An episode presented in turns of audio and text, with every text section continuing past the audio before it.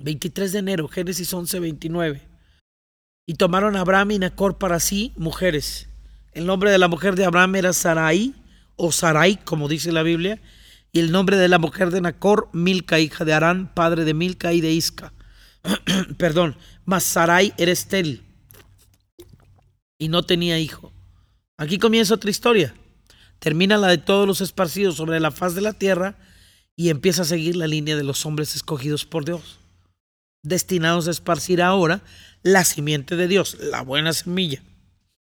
Ahora son escogidos de una línea, son escogidos de una genealogía.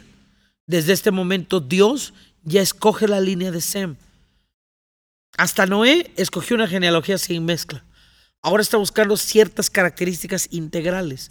Está empezando a buscar el perfecto vientre que iba a contener a Jesús hombre. Y empiezan los problemas. La mujer de Abraham era estéril, no le puede dar hijos. Y vas a ver por toda la Biblia este patrón para esconder la línea.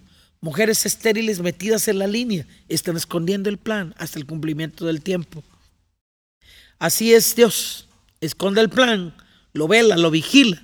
Y solo los escogidos encontramos el plan sobre la tierra y nos apartamos, nos hacemos santos para ir detrás de aquello que nos ha sido sembrado.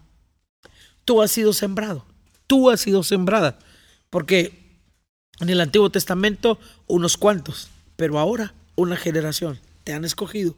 Es el tiempo, es la manera, es la forma.